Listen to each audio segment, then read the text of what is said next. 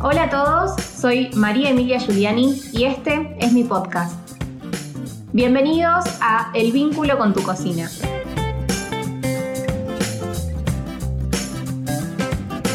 En el episodio de hoy vamos a charlar un poco de todo, pero poniendo el foco en un punto de partida, porque uno para cocinar antes tiene que tener un producto. Así que de eso vamos a hablar, de qué, cómo y dónde hacer las compras para conseguir siempre lo más rico, variado, fresco y de estación. Y barato también. Vamos a salir del piloto automático y nos vamos a cuestionar qué estamos dispuestos a financiar desde nuestro lugar, que es un lugar de privilegio.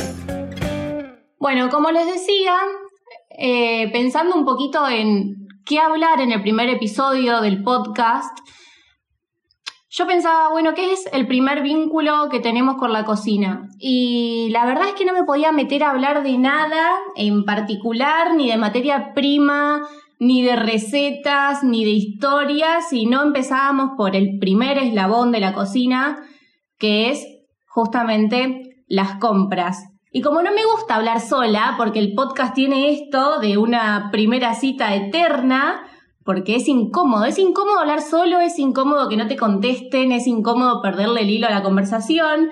Y como la cuarentena no me permite invitar a nadie al estudio, a mi casa, dije, bueno, vamos a materializarlo de otra manera y tenía que ser con alguien que tenga un poco mi mismo mindset o el mismo chip que manejo yo para hacer las compras y pensé, bueno, con alguien que tenga confianza, con alguien que, que, sea una amiga casi, para yo también sentirme cómoda y que se genere un poco esto que siempre digo que es como una charla entre amigos, porque en realidad todos mis episodios son de esa manera.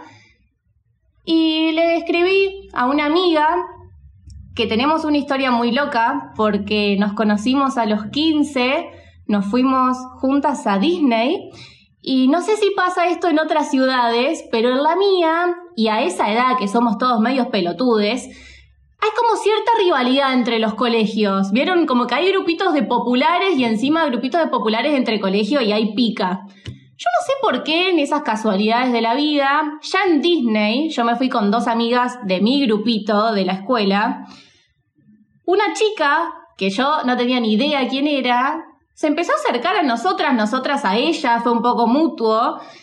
Y yo juro que después de ese viaje, para mí es una amiga más. Esto fue hace siete años atrás, hace siete años que venimos diciendo vamos a juntarnos, vamos a juntarnos, vamos a juntarnos. Nunca en la puta vida nos juntamos personalmente, pero muy locamente seguimos nutriendo y enriqueciendo la, relación virtualmente, porque la verdad es que nos damos seguimiento de nuestras vidas por las redes y charlamos. Es como que yo siento que, la tengo ahí. Así que un, fuerte aplauso virtual. Ella es Irene López, se dedica al diseño y a la programación de aplicaciones web, es diseñadora gráfica y además vegana, por eso me interesaba mucho tenerla acá en este espacio, así que gracias Ire, te agradezco. ¿Cómo estás? Qué linda intro, porque fue así tal cual. Me reí mucho mientras nos recordábamos eso. Eh, así, me, agrupé, me sumé su, a su grupito y la, la verdad es que fue un viaje increíble, me divertí mucho.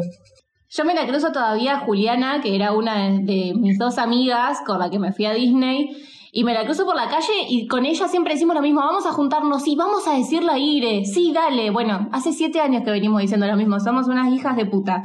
Pero fuera de eso, eh, siempre nos compartimos por ahí, no sé, recetas o noticias, publicaciones, es como que estamos ahí al pendiente de la otra.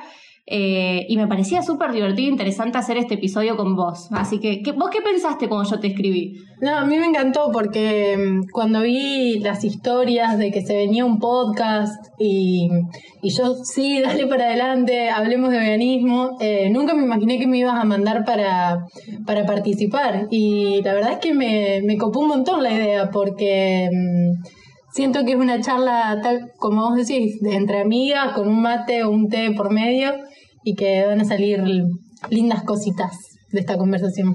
Va a estar bueno. Yo diría que arranquemos a charlar eh, de qué carajo nos pasa por la mente cuando, cuando decidimos hacer una compra Mm. o, o de qué manera hacemos eh, las compras, tanto nosotras dos como por ahí evaluar eh, cómo los hacen nuestros pares o nuestro entorno, que también es tan diverso y relativo y est- está bueno charlar de todo justamente para, para ver qué onda, por qué estamos chipeados de cierta manera, porque como en muchas cosas en la vida yo creo que estamos en piloto automático en un montón de cosas y yo no puedo hablar en profundidad de otra cosa que no sea la gastronomía, como se conecta directamente con la alimentación. Cuando hice un cambio y empecé a ser un poquito más consciente de lo que consumía, de dónde venía y demás, hice muchos cambios eh, en la cocina. Entonces, por eso dije, bueno, la cocina es tan amplia y se conecta con tantas cosas que vamos a hablar de diferentes vínculos. Yo, por ejemplo, para hacer las compras, eh, uno de los cambios que hice fue sacar el papel protagónico de la carne, Mm. por ejemplo. Yo muchos años, muchos años consumí mucha carne, creo que como todos los argentinos, ¿no? ¿En tu casa se consumía carne? En mi casa eh, nunca se consumió muchísima carne, sí, milanesas, eh, pollo, asado los domingos, eso siempre. Pero nunca fuimos una familia de comer, no sé, eh, una vez al día, eh, no sé, o, tar o a la cena o al almuerzo algo con carne. Eh, más bien lo cotidiano, cuando íbamos al colegio por ahí alguna milanesa, ya te digo, pero nunca fuimos una, una familia que consumió demasiada carne. Eh, igualmente, eh, cuando yo me vine a vivir a Rosario, yo eh, los primeros años viví con mi hermana. Y ahí ya me empecé a dar cuenta más o menos cómo era organizar una compra semanal o mensual. Eh, Inés, eh, que es mi hermana, primero se encargaba ella y tampoco le, yo simplemente la acompañaba, iba tachando las cosas de la lista, nunca me había involucrado demasiado. Pero después cuando me, sí, esa es la realidad. Y después cuando me mudé sola, ahí sí ya me tuve que organizar de una manera eh, distinta y los métodos como que fueron va- variando bastante. Al principio era así medio como al tuntum, eh, compraba lo que necesitaba, eh, pero ya hace un tiempo que logré como organizarla de una forma que me sea, mm, va- eh, o sea, que me rinda tanto en la variedad de lo que compro, también cuidando un poco el bolsillo. Esa es la realidad. De una. Lo que, lo que yo hago ahora, eh, como vos bien dijiste, yo soy vegana. Entonces, eh, el cambio que hice de la alimentación no solo se vio, digamos, eh, impactado en, en, la, en los productos que yo compro, no es que simplemente me limito a comprar eh, legumbres y ya, sino como que también eh, investigando un poco de dónde, o de dónde vienen esos productos, ya sean de origen animal o de origen vegetal, todo tiene como un origen que uno puede elegir, che, de acá compro y a, y a esto no, a esto no decido no financiarlo. Entonces, Bueno, es un privilegio eso. Claro, entonces traté de también dejar un poco de lado el supermercado. Yo ahora eh, vivo a la, a la vuelta de un supermercado, voy a decir la marca, no sé si se puede, eh, Carrefour. La realidad es que no compro en el Carrefour. Por- eh, sí, si me veo como en una urgencia que vos decís necesito algo muy puntual, bueno, voy.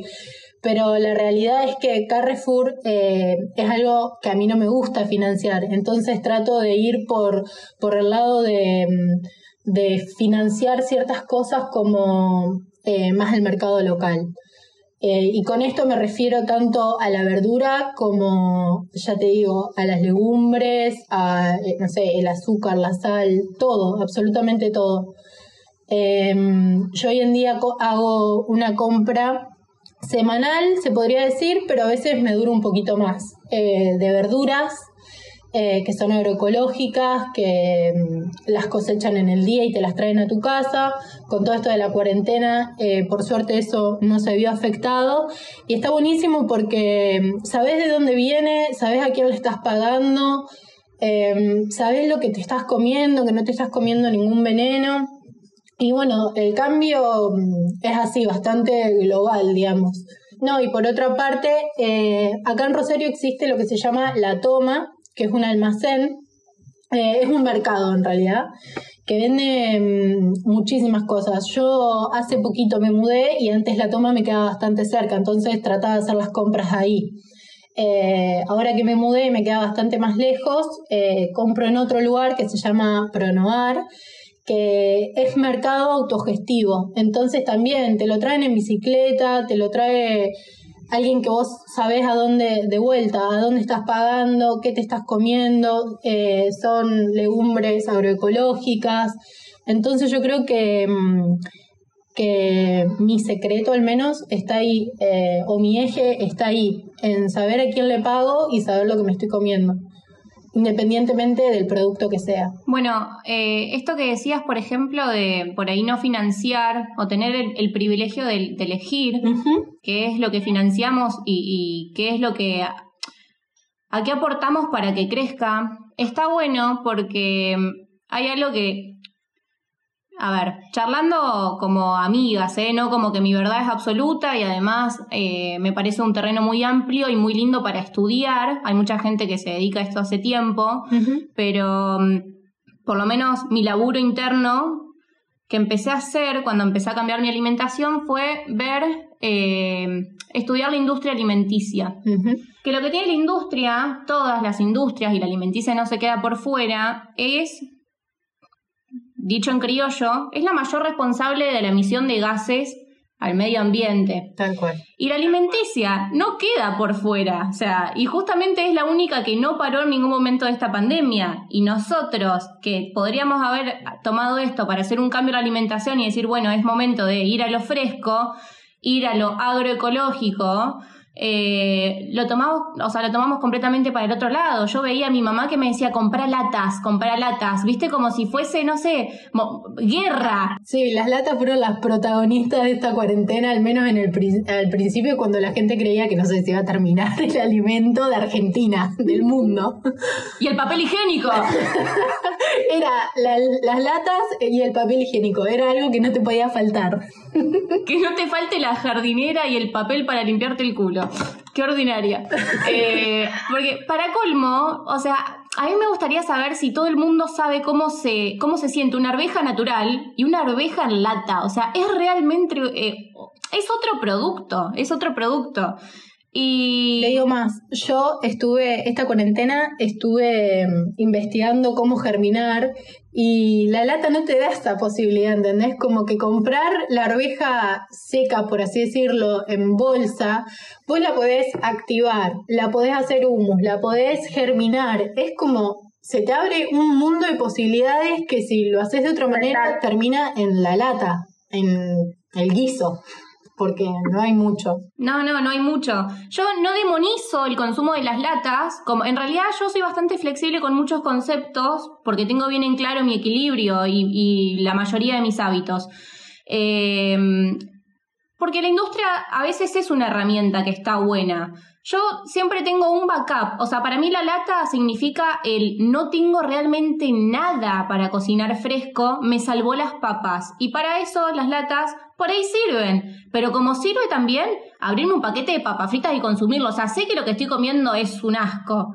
Pero bueno, antes de recurrir a una milanesa vuelta y vuelta, me abro una lata de arvejas o me abro una, lata de algo, pero lo consumo, creo que consumo una lata cada 15 días máximo. Pero está perfecto. Eh, y además hay algo eh, en el proceso de la industria alimenticia que nosotros, hay dos cosas. Primero, nuestro aporte sí que cuenta. Yo siempre digo esto y lo repito en todos los episodios. Tenemos, lo dice también Bimbo, tenemos baja autoestima en la sociedad. O sea, creemos que nuestro aporte no cuenta, que, que, lo que nosotros hagamos como ser individual no va a aportar nada. Y sí que cuenta. Pero, por otro lado, tampoco hay que ser negadores con que el mayor desperdicio de alimentos no... Nosotros no tenemos esa responsabilidad. El mayor desperdicio es en la distribución de los alimentos, en la mala distribución de los alimentos. ¿Y dónde se ve más esto? En los hipermercados como la marca que nombraste vos hoy, que ahora no sé por qué me da pudor nombrarla, como si fuese famosa, el Carrefour. Eh, se desperdician muchos alimentos, lo vemos, no seamos negadores. Yo fui al Carrefour la semana pasada porque para colmo yo tengo en plena cuarentena Acá en el centro de San Nicolás no hay verdulerías, no sé si te pusiste a dimensionar. Ahora abrió una hace poco, que es donde subió hoy las historias y demás. Eh, pero recurrí mucho al Carrefour y yo veía los cajones de verdura que se ponían feos y decía, chabón, todo esto lo van a tirar, yo sé que lo van a tirar. O sea, no, no tienen un sistema armado de, distribución, entonces está buenísimo que uno elija no financiar eso. Ahí entran eh, varias cosas eh, que me hiciste acordar. Una es que me hiciste acordar una frase que dice, no necesitamos un ambientalista perfecto, necesitamos muchos imperfectos. Y creo que es a esto lo que estamos haciendo referencia. Obviamente eh, el poder que tiene uno es, es, un granito de arena que se suma y eso es cierto y cuando te quieras dar cuenta somos un montón. Eh, pero también hay que ser eh, cauto en el momento de no autocastigarse, o sea, obviamente no estás, no es que se que estás arruinando el medio ambiente por comerte una lata de arvejas. Y mm, por otro lado, y tratando de vincularlo un poco con el tema veganismo, que es, eh, creo yo, más que nada lo que desde donde yo puedo aportar, es en lo siguiente. Eh, la industria cárnica es sin dudas una de las más contaminantes, pero realmente em, hay, hay números y hay documentales y hay, hay data donde se puede ir a buscar eh, la cantidad de gases que emiten los criaderos eh, que aportan, digamos, al efecto invernadero y es tremendo y eso es algo que en ningún lado aparece o no se dice mucho al respecto. Eh, contamina al mismo nivel que los vehículos, que los aviones, que, todo eso que es donde nosotros por ahí eh, vinculamos la, la contaminación. No, y tampoco se tiene en cuenta la producción de cereales eh, que va destinado a la, ganadería, porque cuando uno te hace el estudio de los cereales, pero si uno le restara lo que se utiliza para, la ganadería, serían otros los números. Eh, para, o sea, la, suma es muy fácil.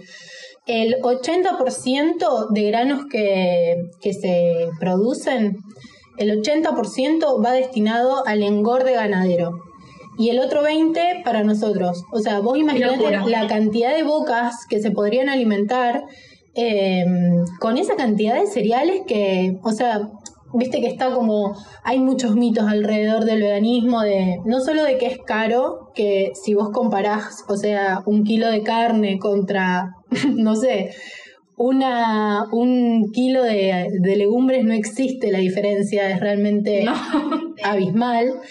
Y mm, también es como la sobrepoblación de vacas o que se van a necesitar un montón de espacio para alimentar a las personas. No, eh, o sea, al contrario, usaríamos muchísimo menos porque necesitaríamos muchísimos menos cereales o al menos esos cereales estarían mejor distribuidos, que es a lo que vos hacías alusión. O sea, ¿a dónde, a dónde se destina eso? Si a, un, eh, si a una vaca que va a ser que va a poder ser consumida por muy poca gente o al resto de la población. O sea, en ese, en ese, en ese lugar yo quiero hacer como especial hincapié, porque son cosas que por ahí uno no se detiene a pensar mucho o está muy abombado de información y son datos que eh, están a la vista, pero bueno, la desinformación es tanta que por ahí se nos escapa. Yo, de hecho, no la sabía hasta que empecé a investigar qué era este mundo del veganismo. Y porque gracias eh, a la vida tengo un montón de amigas veganes que, mm, que me brindan esta información. Entonces yo creo que está buenísimo poder compartirla en este espacio. Como todo. O sea, yo me parece importante y me parece súper generosa eh, la, persona que elige compartir lo que, lo que va aprendiendo desde, desde ese lugar de humildad y de decir, che, sé esto, lo comparto, ¿qué me, qué me podés aportar? ¿Qué podemos aprender juntos? Eh, así surgió un poco el Instagram y el podcast. Así que buenísimo que lo menciones. Está buenísimo porque yo te digo, yo tengo 21 en este momento. Eh, yo 20 años, 19 años de mi vida comí carne. No es que uno nace siendo vegano, vegane y y nada, de repente esperas que todo el mundo lo sea o lo entienda. A mí también me llevó un montón de tiempo entenderlo, pero mm, la información es mucha y está al alcance de la mano. Entonces, para, todo, para todos aquellos que, quieran em, hay, hay documentales que hablan eh, sobre toda esta cuestión climática eh, relacionada con la alimentación y entra en juego la compra de supermercado, lo que consumís, en, eh, cómo impacta en tu cuerpo, en el medio ambiente. Sí, sí, ya, ya hay datos y evidencia, porque también te topás por ahí con personas que son como muy metódicas. Bueno, hay, un, hay datos que por más de, de, de que tu opinión esté de acuerdo o no, son datos, es evidencia, o sea, ya no podemos ir en contra de eso, podés elegir negarlo, pero negarlo conscientemente, aunque sea. Y me parece también como que está bueno este enfoque porque mm, está bueno como sacarle el manto de romanticismo al veganismo sobre la crueldad animal, que si bien es fuerte y es es, real también, es un, es un hecho, como vos decís, o sea, hay evidencia y si vos no la querés ver, está perfecto, pero está ahí es eh, sacarle la cuestión de, del maltrato animal y llevarla a un plano, a otro plano, o sea, al social y al ambiental que son ejes del veganismo que también por ahí se desconocen o no se hace tanto hincapié y está buenísimo remarcarlo. Em, no solo es por los animales, aunque en mi, en mi o sea, vos podés tener, el, em, levantar la bandera del veganismo desde muchos enfoques, desde algunos, te pueden no importar la matanza animal, pero te importa muchísimo el medio ambiente o te importa que no haya hambre en, en lugares donde podría no existir esa, esa situación. Entonces está buenísimo verlo desde, desde muchos eh, enfoques. Tal cual. Eh, hay como, como un manto espiritual también en el veganismo, ¿viste? Como, como, no sé, veganos y nos deben imaginar con taparrabos, hojas, eh, como un concepto medio extraño. Y también como la etiqueta choca, porque decir vegano, vegetariano, culturalmente segmenta y a veces aparta. Yo, eh, ah, además, porque yo no soy vegana, eh, siempre recurro a un término que es una alimentación basada en plantas.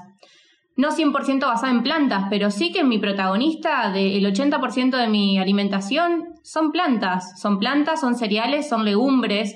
Eh, y sí, después tengo un 20% donde consumo, a veces consumo carne, a veces consumo lácteos, a veces consumo yo desde, ese es el lugar en el, del que puedo comunicar. Eh, el tuyo me parece espectacular eh, y está bueno que se dé esta, esta charla justamente para, para ver qué tenemos en común, que me parece que es lo que tiene en común todo el mundo. Porque todo el mundo tiene en común, o sea, esto que estamos hablando de los datos, eh, más allá de que, de que te guste o no y de los cambios que hayas hecho en tu alimentación o no, son para el común de, de todas las personas.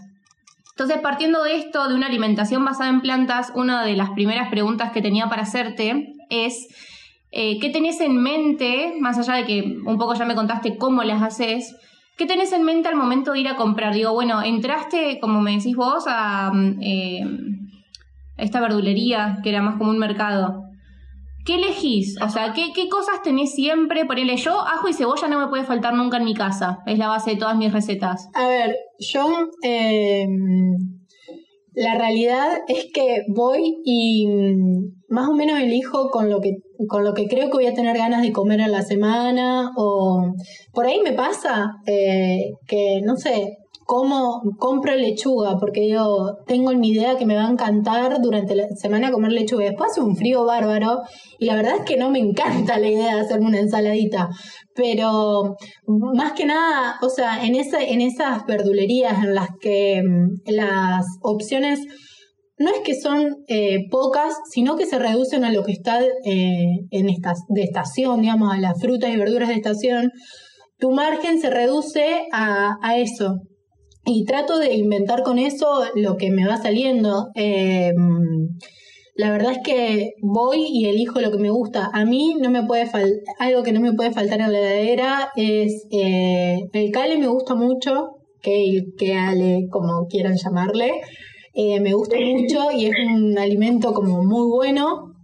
Entonces cuando está en la lista lo compro porque me encanta hacerlo al horno. Em, me gusta mucho, mucho la papa. Eso, la papa es algo que en mi heladera no puede faltar. O sea, como para mí la papa es la mejor verdura de todas. ¿Y la batata? y la batata me encanta, al horno. Em, hace poco descubrí que la batata se puede hacer en ñoquis también y salieron buenísimos. Entonces es como buscarle un poco la vuelta, porque mm, es cierto que no siempre tenés ganas de comer tomate y lechuga, eh, pero hay, hay un montón de opciones. Lo mismo me pasa que por ahí no tengo ganas de comer lentejas o no tengo ganas de comer porotos porque tampoco es que te nacen las ganas de decir, wow, qué ganas de unas legumbres, pero le buscas la vuelta, las haces eh, eh, medallones, hamburguesas, las haces en guiso, es ir en humus, a mí el humus me encanta de lo que sea, de cualquier legumbre. Eh, limón no me puede faltar porque creo que le suma. Ay, a mí tampoco. Vos sabés que yo tomo agua con limón religiosamente todos los días. Me encanta. No, no por salud. Vos sabés que lo hacía mi mamá desde muy chica y me quedó el hábito que después de grande se hizo marketinero y ahora de repente es buenísimo tomar agua con limón. Pero yo tomo agua con limón desde, no sé, los cinco años. Entonces es el único producto que para mí es atemporal. O sea, yo sé que hay veces que no estamos en estación y te viene un limón que es pura cáscara y un poco de pulpa en el medio, pero yo no, me puede faltar el limón. Mismo las mandarinas me pierden. Eh, si estamos en época. Sí, bueno, me pierden. O sea, puedo comerme cinco mandarinas al día y a mí no me importa nada. Em, eso también. Em, hay una cuestión eh, relacionada como a la, a la, alimentación y a la compra, de cuántas verduras nos podemos comer, de cuántas frutas nos podemos comer al día. La fruta por el azúcar, esa es genial. No, no, una, una o dos frutas por día. Claro, y después te comes, no sé, una tostada eh, industrial espantosa que vos decís, comete una mandarina, amigo. es mucho más sano y es mejor. Eh, en ese sentido, yo cuando eh, me empecé a hacer, eh, o sea, empecé a incursionar, fui a una nutricionista, yo voy con eh, arroba nutriloca. Paso el chivo no porque es porque es una geni, porque da mucha información muy copada. Yo la sigo, arroba. Sí. De hecho, la, la voy a invitar a un episodio. Vamos a ver si, vamos a ver si acepta. Sí, es una genia. Ojalá que se sume porque tiene mucha más información de la que yo les puedo brindar y cuando le caí con el mito de cuántas frutas me puedo comer, me dijo, Irene, por favor, no repitas eso. Eh, para mí siempre va a ser mejor comer algo fresco. Y a ver, eh, si algún es como vos decís, si en un momento te dan ganas de comer papas fritas, comete las papas fritas. Yo creo que la compra también. Es como que volvemos sobre lo mismo que hablamos hace un rato. Eh, no hay yo creo que no hay una forma correcta de hacer las compras. Vos podés intentar hacerlo de la mejor forma, pero no hay una, no hay una forma mm, que debas cumplir a rajatabla. Es como te pinta en el momento. Desde mi, eh, desde mi persona, yo, Irene López, trato de, hacer de, con muchísima conciencia pero si me pinta cruzarme y comprarme unas Lays, unas Oreos que son veganas, unas Pepitos que son veganas, bueno. O sea, no es que vas a matar una tortuga, no es así. ¿Entendés? No, hoy no, no. Bueno, no, Ire, lo que pasa es que nosotros estamos haciendo la videollamada con un celular que tiene batería de litio. Así que no podríamos estar hablando de esto. No, claro, los veganos vivimos, los veganos vivimos en una choza, eh, no hay comunicación.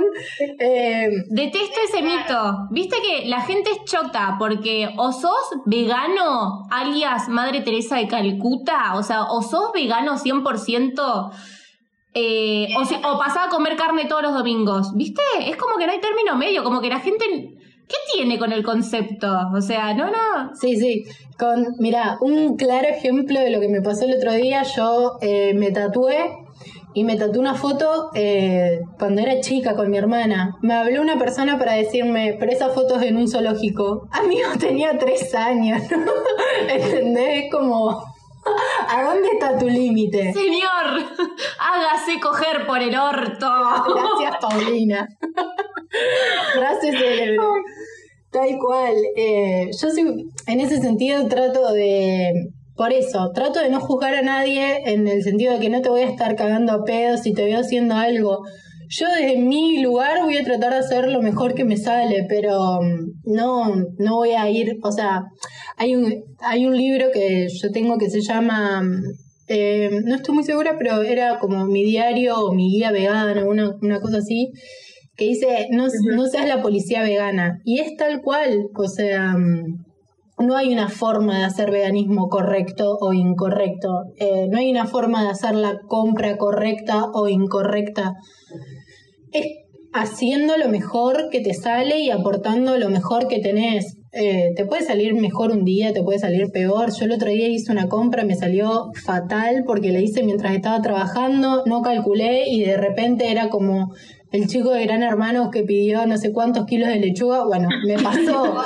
y nada, comí lechuga una semana entera. ¿Qué va a hacer? Ya está. Eh, omelette, omelette vegano con lechuga, con harina de garbanzo. Literalmente a todo le tuve que meter lechuga porque había hecho una compra que me salió fatal. Y eso también está bueno decirlo qué sé yo. Sí, obvio. Y a mí cuando se me queman las cosas, las recetas, yo, yo no las edito, porque además es tipo, che, mirá dónde la cagué para no cagar la voz. Exacto, tal cual.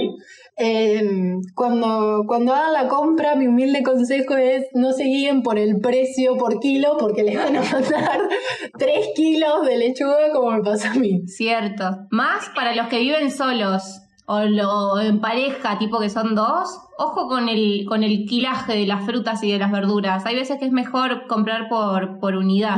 tal cual, sí.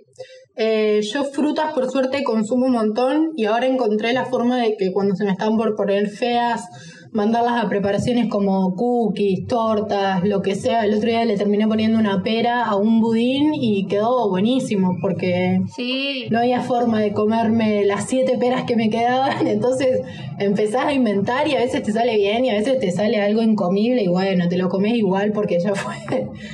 Eh, Obvio. Yo sí trato de no tirar comida y cuando algo me sale mal trato como de, de disfrazarlo con otra cosita, pero um, dos por tres me salen bastante mal las cosas. Esta cuarentena que, que estoy todo el día acá trabajando, yo trabajo varias horas al día. Entonces, nada, entre que cocinás, volvés a la compu, lo que sea, eh, salen mal eh, algunas recetas y Obvio. la disfrazás. Está bueno un poco desmitificar esto de que la cocina tiene que ser todo el tiempo elaborada eh, así viste como vos te hablan y te ponen, estuviste en un zoológico a los tres años. A mí a veces me hablan y me dicen tipo, ¿eso comes?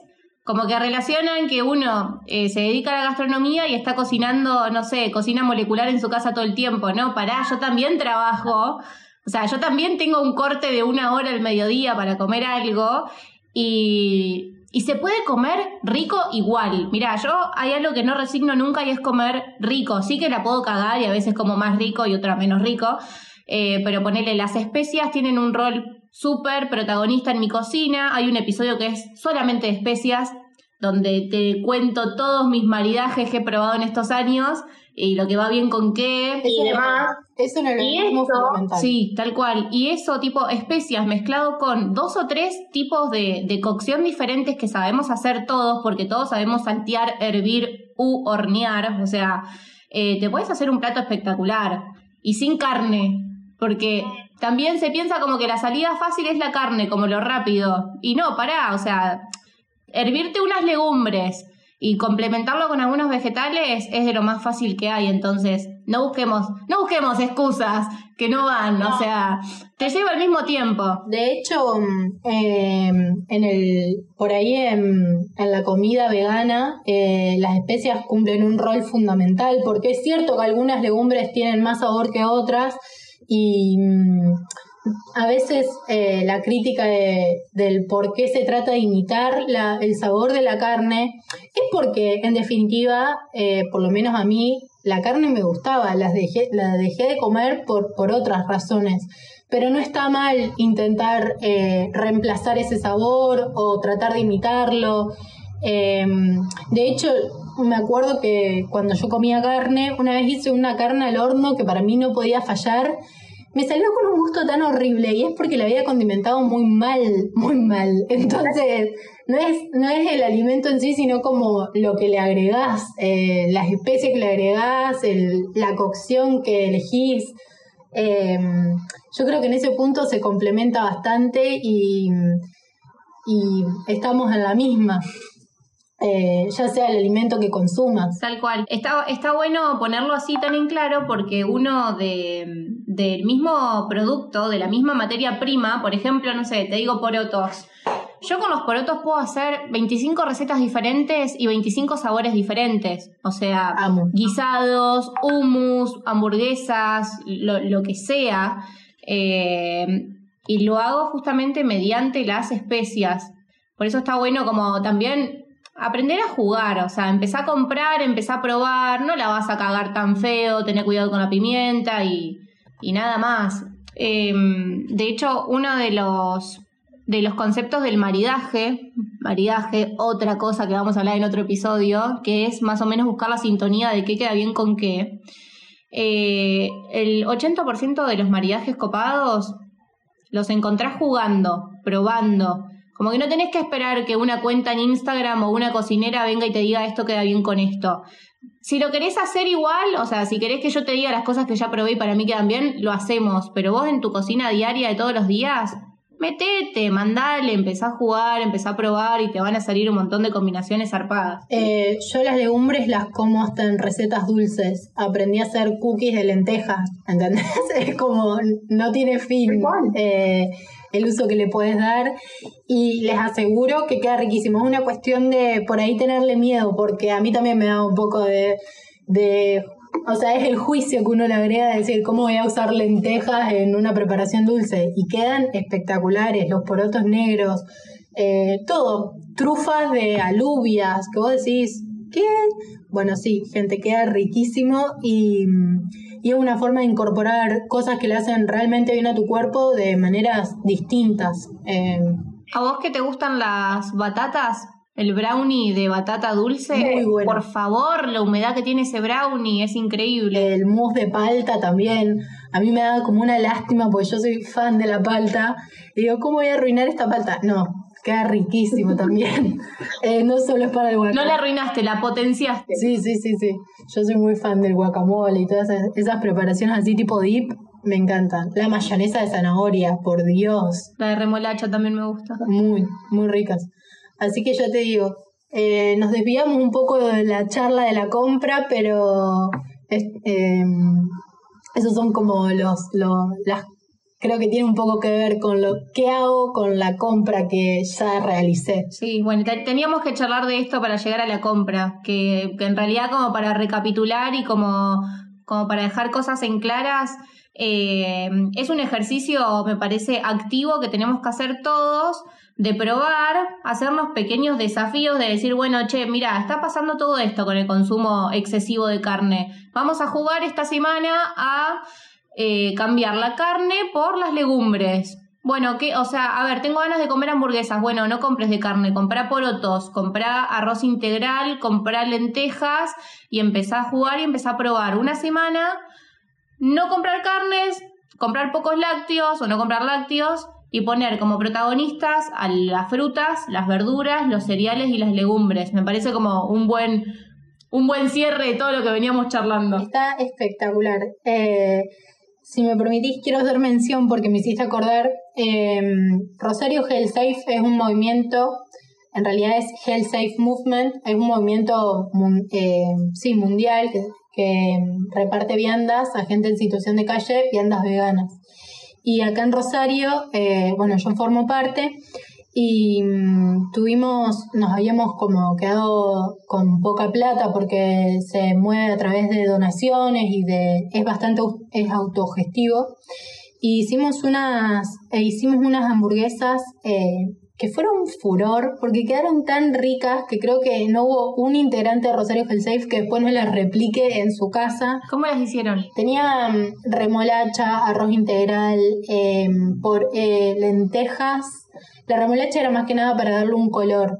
Y después era especias, eh, ajo, cebolla eh, y quedaba realmente espectacular. Así que con esa anécdota de que las hamburguesas realmente pueden quedar muy buenas, eh, de paso les digo que si quieren sigan a Rosario Health Safe, eh, que, hace, mm, que es un movimiento muy lindo y que mm, remarca un poco la idea de que el veganismo no solo se ocupa de, la, de los animales, sino que también de las personas y de esta desigualdad que nosotros estábamos hablando con respecto a la alimentación y a digamos, a lo social, a lo, a lo ecológico y obviamente por la causa animal. Sí, es increíble. La verdad es que eh, nunca me gusta felicitar porque no creo ser nadie para felicitar, pero sí admirar el laburo que hacen y cómo se encargan de todos estos ejes fundamentales que estuvimos hablando. Así que bueno, creo que no nos quedó ningún punto a tocar importante. Hablamos un poco de todo. Eh, algo que está bueno, que es lo último que quiero hacer mención, si bien eh, es para desarrollar un episodio entero y lo vamos a hacer, en el momento de que uno se mete en esto de, elegir las frutas y las verduras, es importante saber que las frutas y verduras tienen una condición de estacionalidad. IRE hace sus compras eh, en verdulerías, en mercados que ya son agroecológicos, por lo tanto no van a tener una fruta o una verdura que no sea de estación. Pero si vas a una verdura por ahí más convencional, una verdulería, perdón, más convencional, o por ejemplo un súper, te vas a encontrar con la oferta completa. ¿Qué pasa? Además de que es mucho más caro, porque vas a ver que ahora el morrón está a 170 pesos el kilo, eh, pasa algo. Vos tenés que saber que para que ese morrón esté así de rojo, brillante, en pleno casi invierno, eh, pasó por un proceso industrial, esa semilla no es una semilla sana, cuidada, mejor ese término, no es una semilla cuidada, y mm, estarías apoyando y estarías financiando justamente lo que estábamos hablando con Irene hoy temprano, que es toda esta cadena alimenticia que es un poco heavy y que está bueno que vayamos disminuyendo el consumo. A ver, eh, yo siempre digo que hay que cocinar desde el producto, como muchos cocineros lo, decimos, y no desde la receta. Si vos en, tu mayoría de, platos semanales cocinás desde el producto y elegís productos estacionales y un día tuviste ganas de hacerte un morrón a la parrilla, ok, comprate el morrón, pero que el equilibrio general sea estacional. Eso es súper importante. Además de que vas a encontrar la fruta y la verdura en su mejor momento de calidad y como hay mucha cantidad y más o menos la misma demanda, la vas a encontrar siempre más barata. Eh, eso es como lo último que quería recalcar, que está bueno empezar a jugar con eso yo hoy subí una historia para los que me dicen comer sano sale caro y compré espinacas, compré hinojo, compré un kilo de mandarinas, compré cebolla, compré ajo y gasté 200 pesos. Y lo digo y digo hasta dónde lo compré porque es como, che, mira todo, hay batatas, mira todo lo que puedo hacer aprovechando los productos de estación y gasto dos mangos, que me parece que nos viene a todos bien, sobre todo en estas épocas. Tal cual, tal cual. Eso es tal cual como lo decís, es más sano y más barato. Eh, y va a ser de mejor calidad. Bueno, Iré, para no sacarte más tiempo, si querés, te doy como tu espacio, si querés dejarnos algún mensaje, sobre todo para lo, lo, que significa para vos el veganismo, que sé que es un pilar fundamental en tu vida y lo comunicas muy bien. Y nos despedimos. Eh, nada, agradecerte por el espacio porque creo que mm, fue una oportunidad de, tocar varios temas que por ahí son bastante, si bien los tocamos rapidito eh, y hay mucho para ahondar, eh, está bueno que se empiece a comunicar un poco y a desmitificar bastante lo que es el veganismo. El veganismo es sano, es barato si se quiere, tanto como la carne puede ser muy cara, el veganismo también puede ser muy caro, pero hay formas de llevarlo a cabo de una manera muy consciente, muy económica y pensando no solo en el paladar de uno, sino en todo lo que eso implica. Así que nada, agradecerte. Sigan a Rosario Safe, que es una movida muy linda y mm, nada, cualquier duda estoy dispuesta a, mm, a, responderla en mi Instagram o a los que me conocen, no, no tengo drama. Muchísimas ¿Cómo es tu Instagram? Así te consultamos. López con dos Z, Irene, arroba López Irene. Bueno, Irene, agradecerte yo también el tiempo que me dedicaste eh, no solo el de esta videollamada que estamos haciendo ahora, sino los mensajes de la semana pasada, estar abierta al contenido, a charlar, a escuchar. Sé que tenés un día cargado, eh, que laburás un montón. Y además me divertí mucho porque es como, bueno, concretamos esa famosa juntada que no concretamos hace siete años post Disney. Y mirá dónde, mirá dónde nos venimos a encontrar face to face. Así que Me divertí mucho, lo disfruté, espero que lo hayas disfrutado vos también. Muchísimas gracias. Un beso a Deblo, a Ote, a Juli. de, de paso le mandamos besos a todas. Bueno, Ire, te mando un beso. Muchas gracias. Abrazote. Bueno, la despedimos a Ire y yo también me despido de este episodio y agradecerles que nos hayamos encontrado una vez más. El vínculo de la semana que viene seguramente sea de productos de estación, siguiendo un poco con la temática de hoy. Así que es súper interesante. Vamos a hablar de diferentes productos, sobre todo de los que se vienen ahora en el invierno. Vamos a narrar algunas recetas para ya poner en práctica. Así que, bien, esto es todo por hoy. Los espero todos los jueves con un nuevo episodio y con un mate o una copita de vino en mano. No te olvides que esto no termina acá, la seguimos por Instagram, arroba María Emilia Giuliani, todo junto, así me encuentran, donde seguimos interactuando y también me proponen diferentes tópicos que les interesan para que charlemos en este espacio. Como siempre, suscríbete y compartí este podcast, así somos cada vez más los que comemos rico y consciente. Un beso grande a todos. El vínculo con tu cocina es una coproducción entre María Emilia Giuliani y Madercaster Media. Idea original, María Emilia Giuliani. Edición y musicalización, Madercaster Media. Diseño gráfico, MS Comunicación.